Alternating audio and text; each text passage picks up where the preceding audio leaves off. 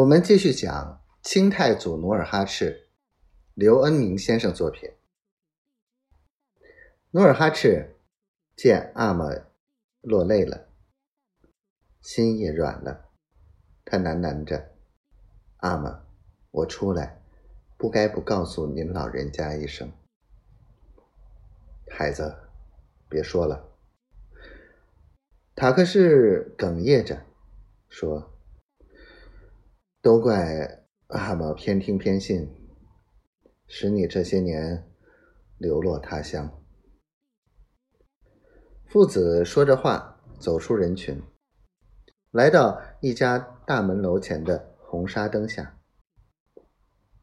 小梨花虽非大家闺秀，但知情达理。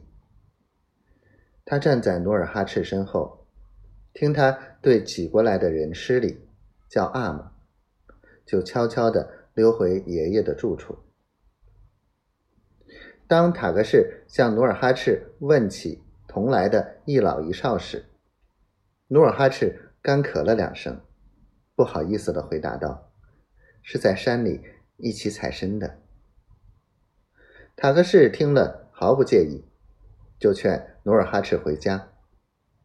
可是努尔哈赤只是摇头。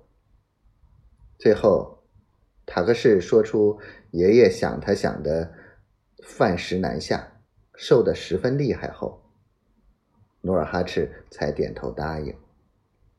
当晚，努尔哈赤向范家爷孙二人说清阿玛找他的来意，就回到塔克士的住处，准备第二天一早就动身回赫图阿拉。